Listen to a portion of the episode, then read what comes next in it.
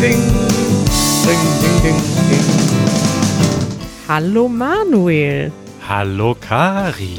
Ich finde das schön, wie du immer meine Intonation spiegelst. Ja, kennst du neurolinguistische Programmierung? NLP? Nein. Nein. Ist so eine Pseudowissenschaft aus den 70ern, 80ern. Und eine der wichtigen äh, Grundsteine ist, man soll Menschen immer spiegeln, weil dann fühlen die sich besser. also ist jetzt sowieso schon pseudowissenschaftlich nochmal vereinfacht wiederholt. Finde ich gut, Manuel. Direkt mit ähm, äußerst gefährlichem Halbwissen gestartet. Ich wollte gerade sagen, ist das wieder gefährliches Halbwissen? Du scheinst dir ja deiner Sache sehr sicher zu sein. Also ich bin mir sicher, dass das ein Teil der neurolinguistischen Programmierung ist. Ich bin mir nicht sicher, ob das einer wissenschaftlichen Methode standhalten würde, diese These. Verstehe. Manuel, wie ist mein Ton heute? Wie würdest du den bewerten? Äh, irgendwie besser als sonst. Und das sage ich also ganz ernsthaft. Okay, das ist gut. Ich sitze nämlich heute in Janusz Zimmer. Denn äh, in, meinem, in meinem Zimmer, wo ich sonst podcaste, da äh, übernachten gerade meine Eltern. Oh ja. Das Zimmer habe ich aufgegeben. Das ist jetzt, ja. gehört nicht mehr mir. Und ich bin jetzt mit Janusz in einem Zimmer und habe mir einige Kissen und Decken hier aufgestellt. Äh, leider kann ich unsere kleine Podcast-Höhle noch nicht benutzen, denn sie steht voll mit Umzugskisten. Und äh, ich winke jetzt mal kurz zu Janusz rüber. Hey Janusz. Oh, ja. Janusz hört was. Janusz, wir äh, nehmen gerade live unseren Podcast auf. Ja, liebe Grüße an euch alle. so, jetzt ist Janusz auch in der Episode. Das ist jetzt eine Premiere. Janusz sitzt die ganze Zeit im Hintergrund, während wir aufnehmen. Sehr gut. Und bald, äh, denke ich, sollten wir ihn auch mal wieder in den Podcast holen, denn wir haben einige philosophische Themen, über die wir reden müssen. Wir haben einige Themen, die dringend zu klären sind. Ähm, zum Beispiel, was ist der Sinn des Lebens?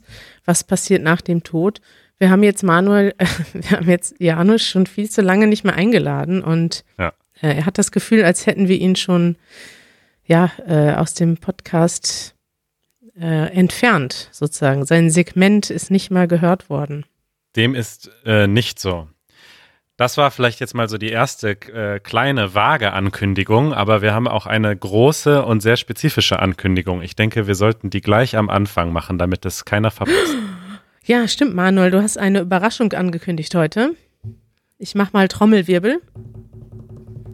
Ähm, ja, also, was heißt Überraschung? Also, äh, unsere nächste Episode ist die Episode 100. Wow. Und ich bin jetzt auch nicht so ein Fan von irgendwie Jubiläen und runde Zahlen feiern. Aber wir haben uns schon überlegt, dass wir ein bisschen was machen wollen. Ja, eine Party? Eine Party, ja. Mein eigentlicher ursprünglicher Traum wäre ja gewesen, und hoffentlich geht er dann vielleicht bei Episode 200 in Erfüllung, äh, dass wir eine Live-Sendung machen mit Menschen im gleichen Raum. Mit Gästen, ja, mit dem Publikum. Ja, mit Publikum. Das geht natürlich nicht im Moment. Das ist die schlechte Nachricht. Die gute Nachricht ist, äh, dass wir das trotzdem machen, aber online. Wir machen eine, zum ersten Mal ein, einen Live, eine Live-Übertragung unseres Podcasts. Ja.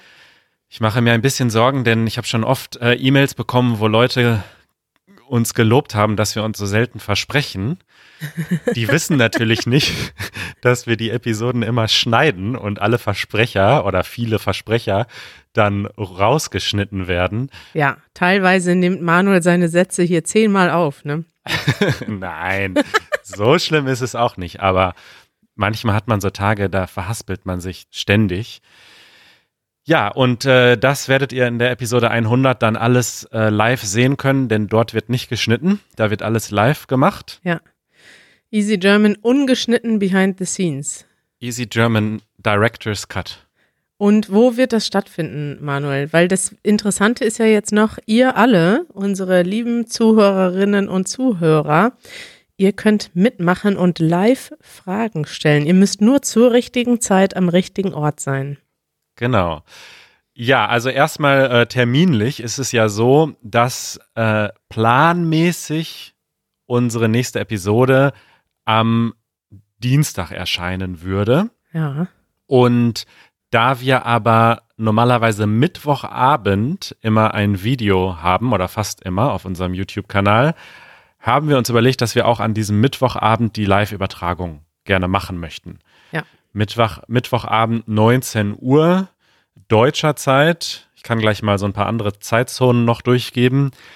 Äh, und wir werden das auch definitiv in den Show Notes verlinken. Da könnt ihr das dann, ähm, ja, euch eure lokale Zeitzone anschauen. Aber deswegen wird es am Dienstag keinen Podcast geben, sondern dann erst die Nummer 100 am Mittwochabend. So, und wie das jetzt funktioniert, Kari, das musst du erklären. Wie, wie das funktioniert. Wir, wir sind auf YouTube, also unserem YouTube-Kanal, youtube.com slash easygerman. Und dort könnt ihr wahrscheinlich schon kurz vorher auch ähm, den Link sehen. Den werden wir hier auch nochmal verlinken, sobald er verfügbar ist. Auch auf Instagram teilen. Also ihr könnt ihn nicht verpassen. Ihr könnt einfach am Mittwochabend 7 Uhr Berliner Zeit auf unseren YouTube-Kanal gehen. Dort seht ihr dann den Link. Das, der Podcast geht um, um 19 Uhr los. Und dann gibt es einen Chat, ne? Genau. Da kann man sich beteiligen und live schreiben und auch Fragen stellen. Und wir werden dann auch live Fragen beantworten. Ich sag mal so ein paar Zeitzonen, die jetzt zufällig gerade in meinem Handy stehen, in, in diesem Widget. Das ist jetzt nicht repräsentativ für die ganze Welt, aber 7 Uhr am Mittwoch deutscher Zeit ist zum Beispiel 10 Uhr morgens am Mittwoch in, äh, in der amerikanischen Westküste, also Kalifornien und so. Und 13 Uhr an der amerikanischen Ostküste, New York City und so. Dann wäre das zum Beispiel 2 Uhr nachts am Donnerstag, also 2 Uhr morgens am Donnerstag in Tokio. Mehr Zeitzonen habe ich jetzt gerade nicht, aber. Das ist aber schwach, Manuel. Also wenn ihr um zwei Uhr nachts in Tokio aufsteht, dann werdet ihr auf jeden Fall, dann schreibt uns bitte, wie spät es bei euch ist, dann ähm, habt ihr auf jeden Fall Priorität bei den Fragen. Ja, ja. Dann gibt's noch vielleicht, was gibt's denn da noch? Also äh, Australien wäre dann 7 Uhr morgens, glaube ich schon, ne? Da ist ja zwölf Stunden teilweise. Ja. Dann gibt's äh, Hongkong. Was haben wir da? Fünf Stunden, sechs Stunden? Ja. ja. weißt du, wir schreiben das einfach unten rein. Das können die Leute sich auch selber ausrechnen. Da kannst du einfach mal googeln, how late is it in Berlin? Und dann seht ihr schon, wie spät es bei uns ist. Ja, wir verlinken ein Tool, wo man nur draufklicken muss und dann sieht man den Termin in allen Zeitzonen. Genial, Manuel. Ja, also ich freue mich. Das wird äh, aufregend. Ich bin vor allem überrascht. Wir haben jetzt schon hundertmal miteinander gesprochen, sogar noch öfter, in einem Jahr. Das ist wahrscheinlich öfter, als wir vorher unser ganzes Leben miteinander gesprochen haben. Kann das sein? Das klingt traurig, aber ja, kann sein. Aber es, es klingt auch schön. Ich finde, das ist so, ähm, ich finde das interessant, was wir hier machen. Auch ich selbst finde das immer wieder interessant. Ja, das schönste Kompliment eines Berliners. Ja, ist interessant. Ist, kann man machen. Da hat, da meine Eltern sind ja zu Gast und die haben nochmal mir gezeigt, wie man auf Deutsch Komplimente gibt. Ja. Die haben nämlich über, ich weiß nicht mehr, irgendwas gab es zu essen und sie wollten ausdrücken, dass das Essen besonders toll ist, haben aber keinen, haben nicht gesagt, es ist besonders toll, sondern immer wieder so, so, ähm, ja, so Sachen wie, da kann man nicht meckern Hm. oder, nö, schlecht schmeckt das nicht. Kann man essen. Kann man essen, ja genau. Und das ist, äh, das heißt nicht, dass man das so gerade essen kann, weil es wirklich schlecht schmeckt, sondern das ist ein Kompliment auf Deutsch. Ja, ja. Nö, da kann man nicht meckern, ne? Ja. Ja, Manuel, wo man aber wohl meckern kann, ja. ist, ähm, du hast tatsächlich äh, gesagt, dass 60 alt ist. Und da gab es heute Morgen direkt einen kleinen Shitstorm bei unseren Followern. Genau, also wir nehmen jetzt am Donnerstag auf, wo die Episode 98 rausgekommen ist und schon kommt ein bisschen Feedback. Ja, Ein bisschen. lies mal vor, was ist denn da gekommen? Ich fand das witzig, ne? Also David hat uns geschrieben, unser, ähm, unser, einer unserer treuesten Anhänger, er schreibt Quatsch, Quatsch, 60 ist alt. Danach hat er, glaube ich, zehn Fragezeichen und ein Ausrufezeichen geschrieben. Und dann noch sein Geburtsdatum, 15.04.1960 und stolz darauf. Mhm. Ja, und dann hat uns Tanja geschrieben. Tanja schreibt, 60 ist alt, ha, ha, ha. Ich bin 1964 geboren und ich verspreche dir, Manuel, du bist älter als ich. und das fand ich am witzigsten. Dann schreibt sie noch auf Englisch weiter. Age, darling, is a state of mind and fun people are fun people, no matter how old you are.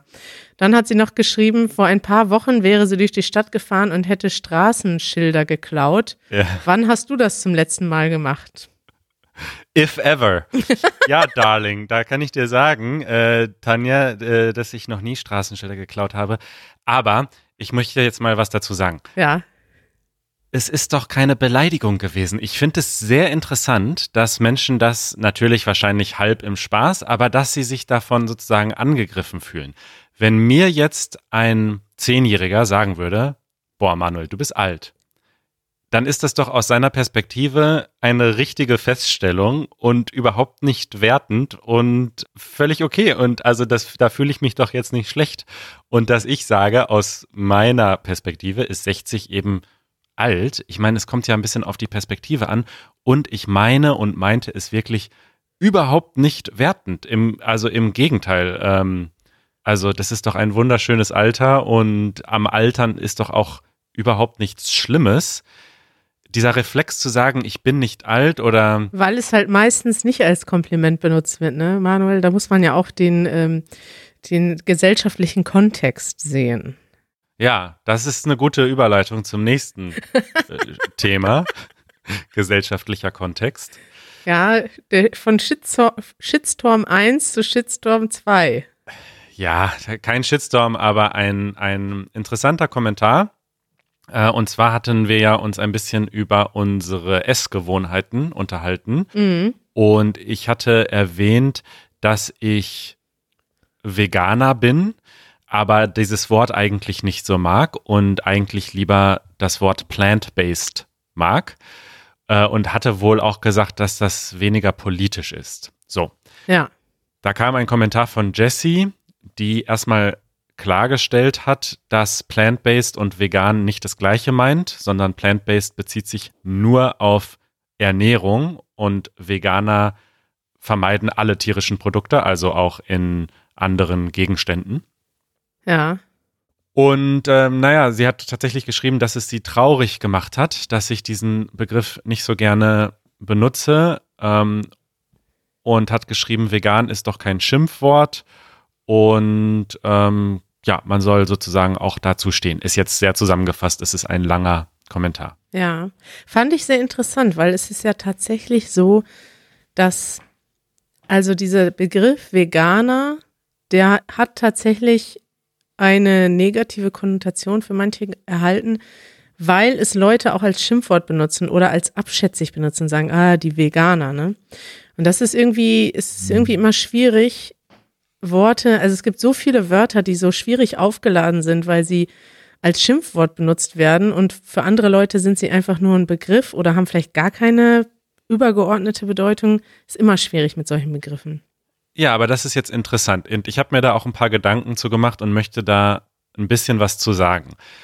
Für mich ist Veganer nämlich auch kein Schimpfwort. Also ich stimme ihr da voll zu und wenn jemand sagt, ich bin vegan, ich bin Veganer oder ich lebe vegan, finde ich das völlig in Ordnung und völlig gut und habe da überhaupt kein Problem mit. Es gibt trotzdem ein paar Gründe, warum ich mich sozusagen ungern so beschreibe oder das ein bisschen vermeide. Das erste ist, glaube ich, dass ich mit diesem Begriff, da sind wir wieder bei Konnotationen, trotzdem so ein bisschen ähm, eine Community verbinde. Ja, also es gibt ja auch viele Aktivisten, oder viele Veganer, die Aktivisten sind und so weiter. Und es ist einfach so eine Gruppe von Menschen, die sich auch so ein bisschen zusammengehörig fühlen. Mhm. Und ich finde das völlig toll und legitim und auch verständlich, ja, dass Menschen sich Gruppen anschließen wollen. Also ich möchte das gar nicht bewerten. Aber ich persönlich habe eine wahnsinnige Skepsis vor solchen Gruppen oder Vereinigungen oder Clubs und merke, dass ich immer versuche, mich da so ein bisschen rauszuhalten. Und es gibt ein Zitat von George Carlin, das war ein großer Comedian, der sehr, sehr ähm, ja, sein Humor war sehr edgy und man muss sagen, dass alles sehr, sehr überspitzt war, was er gesagt hat. Also dieses Zitat war natürlich auch im Kontext eines äh, von Comedy, ja, muss man sagen. Aber trotzdem resoniert das mit mir. Und zwar sagt er, ich zitiere es nur einmal, I often warn people, somewhere along the way, someone is going to tell you there's no I in team. What you should tell them is, maybe not, but there's an I in independence, individuality, and integrity. Avoid teams at all cost. Keep your circle small. Never join a group that has a name. If they say, we're in the so-and-sos, take a walk.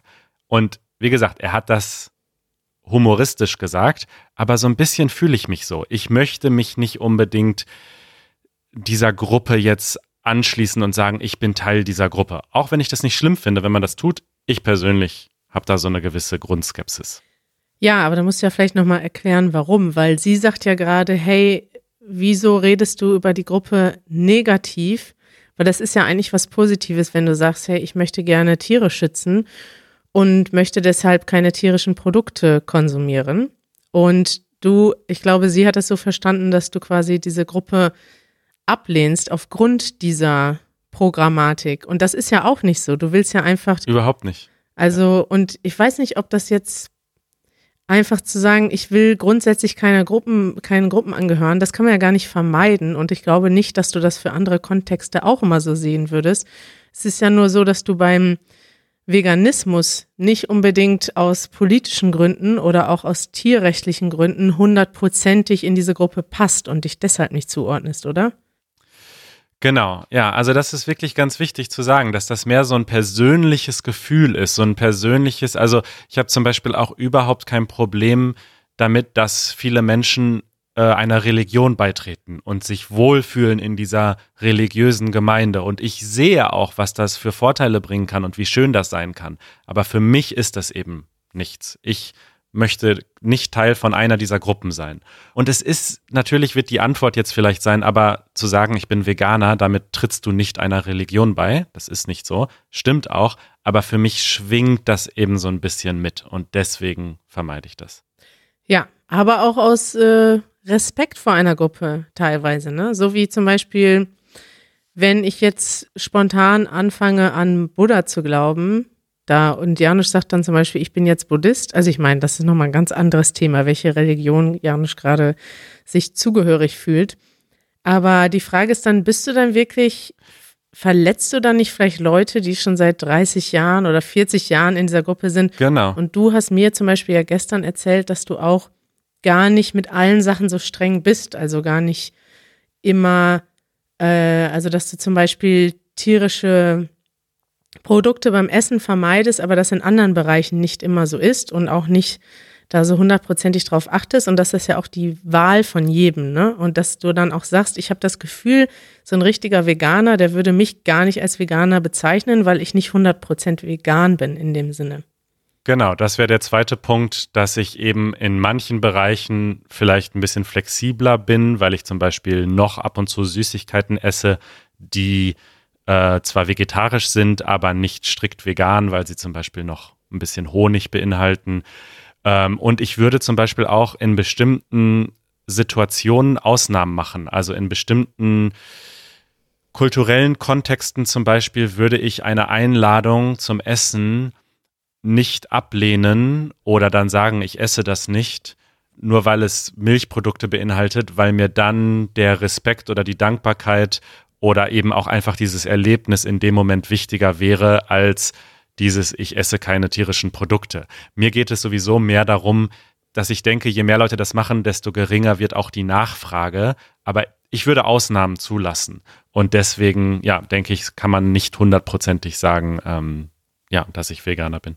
Finde ich interessant, weil es sollte ja eigentlich aus jedem Grund möglich sein, äh, etwas zu machen oder nicht zu machen und dass man dann dafür quasi negativ angefeindet wird, in Anführungszeichen, dass man einen Begriff falsch benutzt, ist auch wieder schwierig. Ich kann es verstehen, warum man so reagiert, aber auf der anderen Seite macht es ja auch das ganze, die ganze Diskussion schwieriger, weil ja, ich finde, es gibt so viele Begriffe, die so extrem schwierig vorgeprägt sind, wie zum Beispiel Sozialismus, Kapitalismus. Und da kannst du, gestern Abend hatten wir eine Diskussion darüber, ähm, über rechts und links. Rechts und links schreiben uns ja auch manchmal wieder Leute, wir sind zu links und wir sollen da auch mal was Positives über rechts sagen. Ich finde diese Begriffe schon total unnütz in meinem politischen Verständnis, weil rechts und links, rechts ist für mich sind äh, Nazis in dem Sinne, ne? Aber wenn du jetzt Ja, das ist aber auch schwierig, denn das ist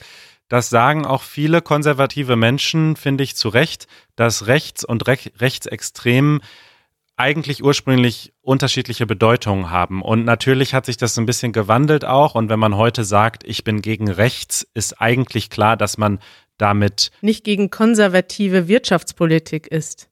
Genau, aber das ist eben, ja, das verstehe ich schon auch, dass da Konservative sich angegriffen fühlen. Ja. Es ist ja nur schwierig. Also ich sag mal, ich habe ja keine perfekte Lösung, aber es, man muss auch damit rechnen, dass nicht nur in jedem Land die Begriffe unterschiedlich benutzt werden, sondern auch in jeder, ja, in jedem Umkreis, in verschiedenen gesellschaftlichen Gruppen. Und wenn du dich selber als rechts bezeichnest zum Beispiel, ist das auf jeden Fall in Deutschland in unserem historischen und aktuellen Kontext äh, sehr problematisch, würde ich mal sagen. Wenn ich das jetzt ja. anders ausdrücken möchte, dann würde ich sagen, ich bin konservativ. Und zum Beispiel konservativ ist völlig in Ordnung, wenn du bestimmte Sachen nicht möchtest, wenn du Veränderungen langsam haben möchtest und vielleicht wirtschaftlich konservativ bist, meinetwegen auch konservativ bist, was Einwanderung angeht. Das ist ja völlig legitim zu sagen, hey, wir sollen aufpassen, dass wir nicht zu viel Einwanderung haben und so weiter, wenn man das vernünftig argumentiert und nicht argumentiert mit, ja, ich will keine Leute, die eine andere Hautfarbe haben. Das ist dann ja. Rassismus. Und da muss man auch in der Lage sein, das klar zu trennen. Und ich glaube, was jetzt zum Beispiel Politik angeht, ist es natürlich klar, dass wir hier auch im Podcast ganz entschieden gegen Rassismus reden. Aber das heißt nicht, dass wir jetzt zum Beispiel äh, weiß ich nicht, grundsätzlich gegen jede Art von konservative Partei sind. Und dazu Überhaupt nicht. ist es in Deutschland auch die Politik viel zu vielfältig, als dass man da direkt die Hälfte aller Parteien ablehnen würde. Ja. Und das passt eigentlich auch ganz gut zu meinem dritten Punkt, den ich noch. Ach so, wir sind noch nicht fertig. nee, genau. Du hast das jetzt ein bisschen gekapert hier mit Politik mal wieder. Aber ich habe tatsächlich noch, und das ist, dieser Punkt ist mir eigentlich am wichtigsten. Denn der vielleicht wichtigste Grund, warum ich mich nicht so wohl fühle mit diesem Satz, ich bin Veganer, ist, dass für mich dort ein bisschen, für mein Gefühl, mitschwingt und du solltest es auch sein. Also vielleicht bilde ich mir das auch ein, vielleicht kommt das auch von, von Leuten, die Angst haben, ich weiß es nicht, vielleicht sollte es nicht so sein, aber für mich, wenn jemand äh, irgendwie sagt im Restaurant oder wo auch immer, ich bin Veganer, dann klingt für mich ein bisschen mit, weil das die einzig vertretbare moralische Alternative ist. Und ich sage auch gar nicht, dass das nicht so ist. Aber ich habe mir für meine aktuelle Lebensetappe, für, für diese Dekade als Ziel gesetzt, ähm, weniger zu werten. Und Ziel der Dekade 2020 von Manuel Saalmann. Weniger zu werten. Ja, du hattest im letzten oder im vorletzten Podcast ähm, erzählt, dass du, wenn du alte Videos von dir siehst, dass du so ein bisschen erschrocken bist, dass du so forsch warst und so ein bisschen, äh, ich weiß nicht, mit sehr viel Energie an die Leute rangegangen bist oder frech. Ja. Frech, genau, so hattest du das genannt. Und wenn ich mir alte Videos oder Audioaufnahmen von mir anschaue, oder ich weiß es einfach auch noch, ich erinnere mich, dass ich einfach ein unfassbarer Besserwisser war für eine ziemlich lange Zeit. Ja, kenne ich. Und ähm, und das ist einfach, im Nachhinein ist mir das total unangenehm. Und ich glaube, dass ich das auch immer noch, also dass diese Tendenz immer noch in mir drin steckt. Und daran möchte ich arbeiten. Und ich möchte nicht, nur weil ich jetzt mal ein Jahr lang äh, meines Lebens vegan lebe, auch nur den Hauch eines Anscheins erwecken, dass ich jetzt den Finger auf andere Leute zeige und sage, ich weiß, wie man richtig lebt und du nicht. Ja. Und deswegen möchte ich diesen Begriff auch so ein bisschen vermeiden, weil ich das zwar für mich persönlich so entschlossen habe, dass das für mich persönlich der richtige Weg ist, mich zu ernähren, aber ich denke, diese Entscheidung sollte am Ende jeder selbst treffen und da habe ich nichts mit zu tun. Schwierig, ja, tatsächlich, weil man kann das natürlich verstehen. Es ist ja auch meistens so, wenn du dich jetzt vegan oder vegetarisch ernährst, dass du das aus guten Gründen machst. Und genauso ist es zum Beispiel beim Rauchen auch, als ich endlich aufgehört habe zu rauchen, da wollte ich natürlich am liebsten auch die frohe Botschaft an die ganze Welt verkünden und Leuten sagen, hey, es ist, ich habe es geschafft, ihr schafft es auch, bitte hört auf zu rauchen, das ist das Schlimmste, was dir passieren kann. Aber ich weiß ja auch aus meiner eigenen Historie, das schlechte Gewissen ist sowieso da und jemanden schlecht zu machen in dem Sinne ist nicht unbedingt zielführend. Und ich glaube, das ist bei allen Veränderungen so. Positive Nachrichten sind viel motivierender für Veränderungen als negative Nachrichten. Natürlich ist ja auch jetzt gerade wieder eine Frage zu Corona. Äh, wie viel Angst muss man den Leuten machen, damit sie endlich vernünftiger sind? Aber ich glaube, grundsätzlich ist es, sollte es immer das Ziel sein, mit positivem Beispiel voranzugehen und einfach Leute zu sehen, die einfach gut drauf sind und eine gute Zeit haben. Dadurch wirst du im Zweifel zwar mehr Leute dazu bringen, auch vielleicht über ihr Leben und über gesunden Konsum, gesundes Leben, Sport, Abnehmen, nicht rauchen, äh, sich verantwortlich gegenüber Mitmenschen und Tieren zu verhalten, all sowas, also all sowas, was das Leben ein kleines Stück besser macht, das macht man, glaube ich, eher, wenn man coole Leute sieht, die das machen, weißt du, und denkt, wow, der hat, der macht was Tolles und der ist ein toller Typ und ich möchte auch so sein. Macht man eher, als wenn da jemand neben dir steht und sagt, boah, ey, du raus, das ist aber schwach. Ja, wobei ich finde, beides hat seinen Platz in der Welt. Ich denke auch, dass Aktivismus und auch also Dokumentationen, die den Horror zeigen, ob das jetzt in der Fleischindustrie ist oder in anderen Bereichen, äh, oder ob das Aktivisten sind, die auf der Straße stehen und einfach Fotos zeigen. Ich finde, das hat auch seinen Platz und ich habe da auch ehrlich gesagt Respekt vor, weil das sind Menschen, die wollen die Welt verändern. Und ähm, ich finde das toll und ich glaube auch, dass das auch einen Effekt haben kann. Aber ja, ich meine eher im privaten Umfeld, ne? Wenn ich bei Facebook sehe, dass ich zum, dass zum Beispiel ein Freund von mir zu einer Demo geht und da eine gute Zeit hat, ist das für mich überzeugender, als wenn es die ganze Zeit nur negative Nachrichten auf seinem Facebook-Profil gibt oder noch eine Petition. Ich ist schwierig, weil ich habe ja selber früher auch solche Nachrichten geteilt. Ne? Sachen, die dich selber schockieren, möchtest du natürlich auch anderen Leuten weiterleiten. Ha. Ja, Jessie, ich hoffe, äh, dass ich konnte mich ein bisschen ähm, erklären. Ich danke dir trotzdem sehr für deinen Kommentar und ich finde das auch eine gute und wichtige Diskussion.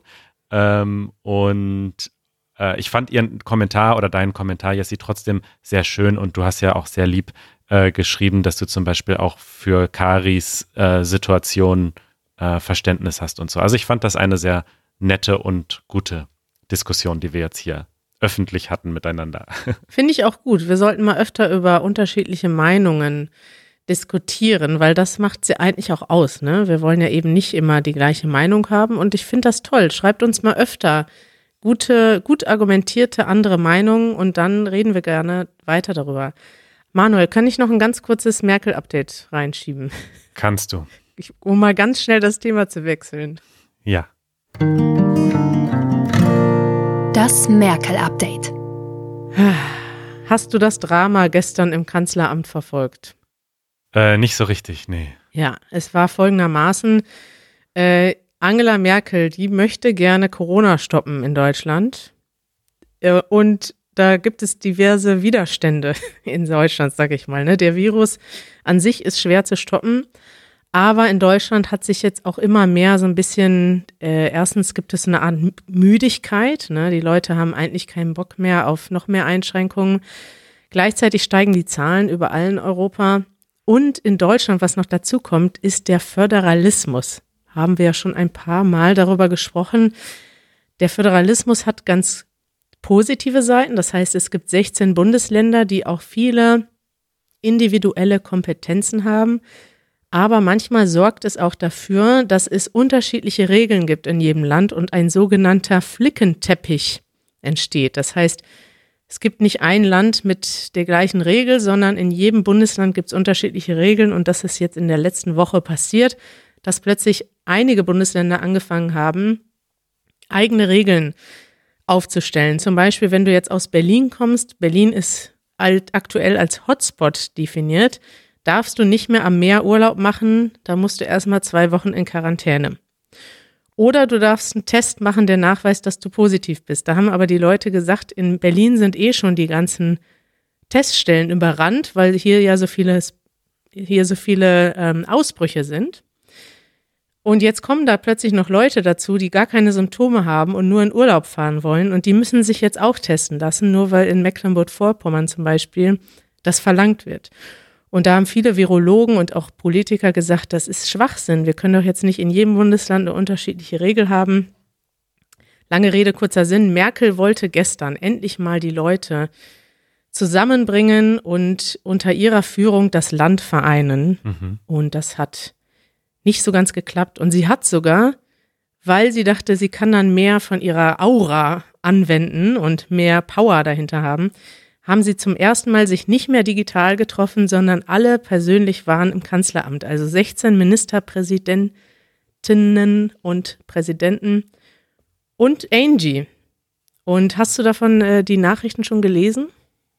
Äh, nee, nicht so richtig. Ja, ich habe dann gestern Abend noch mit meinen Eltern die Live-Pressekonferenz äh, gesehen. Nach acht Stunden Verhandlungen wirkte Angela gestresst. Und sie soll wohl während der Verhandlungen gesagt haben, die Ansagen von uns sind nicht hart genug, um das Unheil von uns abzuwenden. Dann sitzen wir eben in zwei Wochen wieder hier. Es reicht einfach nicht, was wir machen. Hm. Also sie hat da mal auf den Tisch gehauen und ähm, es ist aber trotzdem so, dass es in zentralen Fragen immer noch keine Einigkeit gibt. Und gleichzeitig sind heute so viele Corona-Neuinfektionen wie noch nie gemeldet worden. Ja, in Deutschland. Was auch damit zusammenhängt, dass äh, natürlich viel mehr getestet wird als im Frühjahr, als es losging. Aber klar, es ist, wir sind auf jeden Fall in der zweiten Welle und ich sehe das ganz ähnlich wie unsere Bundeskanzlerin. Ich denke auch, dass wir wahrscheinlich ein bisschen härter jetzt wieder durchgreifen müssen. Du und Angela, ne? Ihr seht das ähnlich. Ja, mal schauen, was das noch wird. Ich hoffe, dass wir da gut die Kurve kriegen als Land und natürlich alle anderen Länder auch. Ja. Also äh, die Ansage war gestern mehr Maske, weniger Alkohol. Ja. Das ist so grundsätzlich sind das die neuen Regeln. Wenn die Hotspots oder wenn diese Zahl über 50 steigt, 50 Neuinfektionen für 100.000 Einwohner, dann gibt es ab 23 Uhr Sperrstunde, haben wir ja jetzt in Berlin schon. Und es dürfen sich maximal zehn Personen treffen. Bist du denn auch betroffen von der Sperrstunde, Manuel? Nee, um 23 Uhr sitze ich auf der Couch oder liege im Bett. Echt? Oder sitze am Schreibtisch. Aber jedenfalls bin ich nicht draußen. Das ist, siehst du, wir repräsentieren ja eigentlich nicht das normale Berliner Partyvolk. Ich glaube, für viele Menschen ist das aktuell ein harter Einschnitt. Ja. Um 23 Uhr gehen viele Leute erstmal raus. Ja. Und jetzt ist alles geschlossen und sogar alle Geschäfte sind geschlossen und du darfst keinen Alkohol mehr ab 23 Uhr verkaufen. Das ist in Deutschland ein absolutes Novum, ein Skandal. Ja. Ja. Ja. Werden die Leute überleben müssen? Manuel, ich wünsche der Angela weiterhin viel Kraft, dass sie dieses Land zusammenhält.